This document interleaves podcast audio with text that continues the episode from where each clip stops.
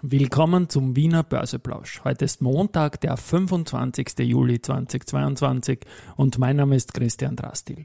Ich werde den Wiener Börseplausch heute mit meiner Kollegin Petra präsentieren. Es geht natürlich wieder um Market and hey, Me. Here's Market and Me.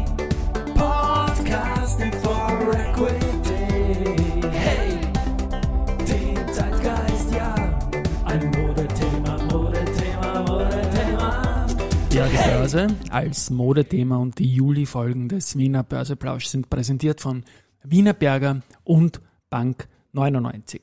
Ich werde heute gegen Ende dieser, dieser Folge des Wiener Börseplausch noch ein paar Gedanken äh, über die Dividendensituation bringen. Jetzt aber mal meine Kollegin Petra mit den News des Tages.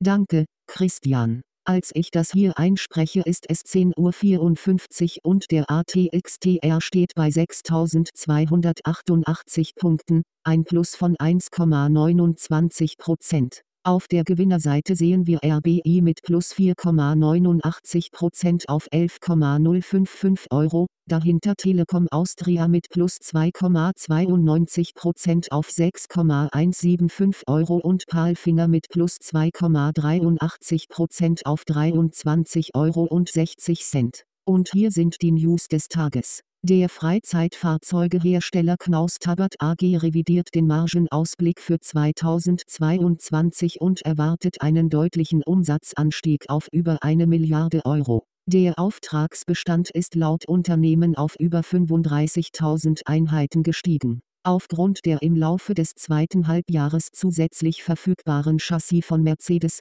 Ford, MAN und Volkswagen Nutzfahrzeuge soll die Zahl der Auslieferungen im zweiten Halbjahr deutlich zunehmen, so das Unternehmen. Der Vorstand geht weiterhin davon aus, dass auch das bereinigte EBITDA für das Gesamtjahr über dem Vorjahr liegen wird. Die bereinigte EBITDA-Marge wird entgegen der ursprünglich kommunizierten Prognose, die von einer leichten Verbesserung gegenüber dem Vorjahr, bereinigte EBITDA-Marge 2021 7,0% ausging, bei mehr als 6% liegen. Dies stehe vor allem in Zusammenhang mit dem deutlichen Aufbau von Kapazitäten im Personalbereich sowie kurzfristigen Materialkostenerhöhungen, erklärt der Reisemobilhersteller. Knaus Tabbert, 29,50 29,80, 0,17% Die Europäische Zentralbank, EZB, hat die Ergebnisse des Comprehensive Assessment der Adico-Gruppe, bestehend aus einem Asset Quality Review,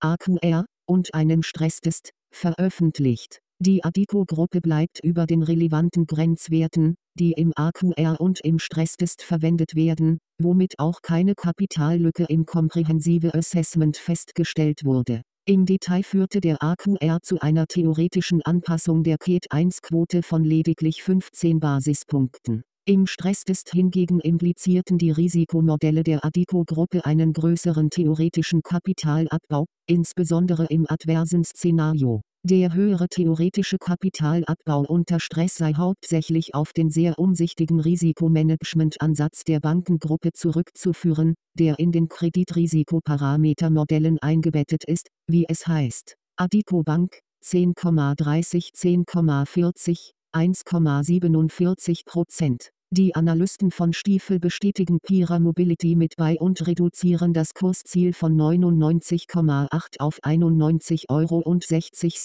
Barclays hebt das Rating für die Verbundaktie von Equalweight auf Overweight an und das Kursziel auf 126 Euro, von 98 Euro. Citi bleibt bei Erste Group aufkaufen und erhöht das Kursziel von 35,5 auf 36,50 Euro.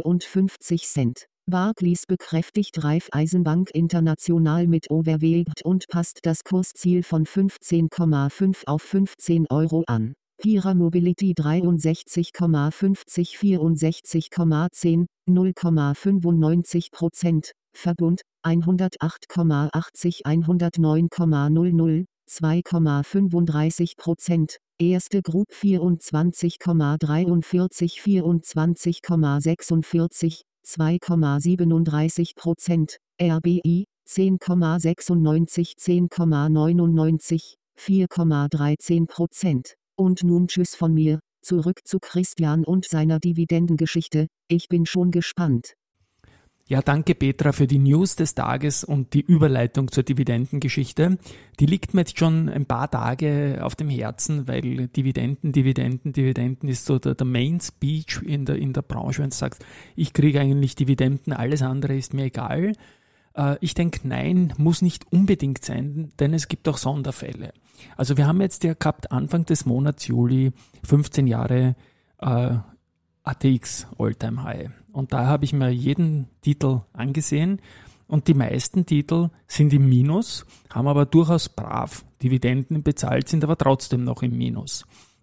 Also ein Beispiel, wenn jetzt äh, jemand von, sagen wir mal, 300 auf 150 fällt, um, um ja auch keine Vergleichbarkeit zu irgendeinem Titel zu machen, dann aber 100 Dividenden zahlt, steht er noch immer bei 250 nur, aber von den 100 muss ich 27,5% Cast auch noch abziehen, habe dann also nur noch 200 äh, 22,5, äh, wenn ich jetzt richtig rechne.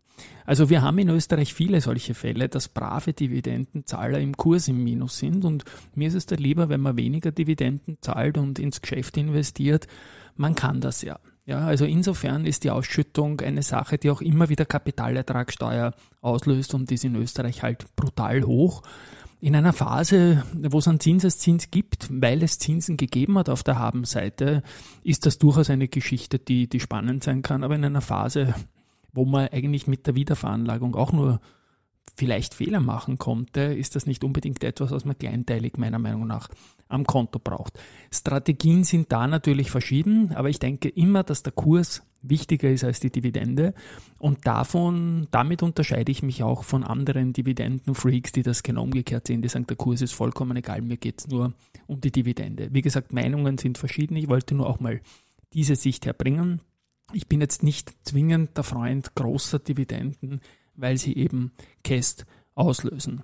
Ich möchte dazu noch einen Punkt bringen, den die Larissa Krawitz in, in unserem Börse People Podcast äh, vor 14 Tagen gesagt hat, den ich voll unterstreiche. Hohe Dividenden und Dividenden generell ja, nämlich in Bullenmärkten. Und ich spiele die Larissa dann kurz ein, werde dann die gesamte Folge in den Shownotes auch verlinken. Es wird einige Bären- und Bullenfallen vielleicht geben. Das sehe ich jetzt. Also ich glaube, das, das stimmt auf jeden Fall, dass man Cash auf der Seite halten kann äh, für, für gewisse Opportunities, gerade auch im Dividendenbereich. Da schaue ich sehr stark, ähm, auch in Österreich. Gab es jetzt einige nette Dividenden-Opportunities in den letzten, Mon äh, letzten Wochen. Und ähm, ich glaube einfach, dass wir weiterhin, dass es volatil bleibt. Gewisse Dinge sind wohl schon eingepreist in den USA, so die, die Fed-Zinsschritte entwickeln sich erwartungsgemäß. Aber ich glaube, man muss sich noch nicht in den Markt volle Kanne reinschmeißen. Ich glaube, man kann ein bisschen Cash auf der Seite halten, bisschen warten und dann graduell über den Rest des Jahres einsteigen. Also das ist, das wäre jetzt meine Strategie. Auf Basis deiner Dividendenantwort muss ich noch einmal einhaken. Das klingt jetzt so, als hättest du kurz vor der Dividende gekauft, die Dividende mitgenommen. Oder kaufst du eher die zukünftige Dividende, die ja noch nicht sicher ist in ihrer Entwicklung? Weil du hast gesagt, es hat einige Chancen jetzt auch in Österreich gegeben. Kannst du dazu noch was sagen? Gehst du vielleicht wirklich auf die kurze Dividende wie Fondsmanager? Ich mache das manchmal, aber jetzt nicht. Das mache ich in Bullenmärkten. Also in, weil in Bullenmärkten habe ich jetzt im Handel sehr oft gesehen, dass selbst am Tag des Dividendenabschlags keiner ist eigentlich, ne? Äh, ja, dass, ja. Dass, dass, dass, äh, dass das Papier trotzdem steigt. Also in Bullenmärkten habe ich das sehr, sehr oft gemacht.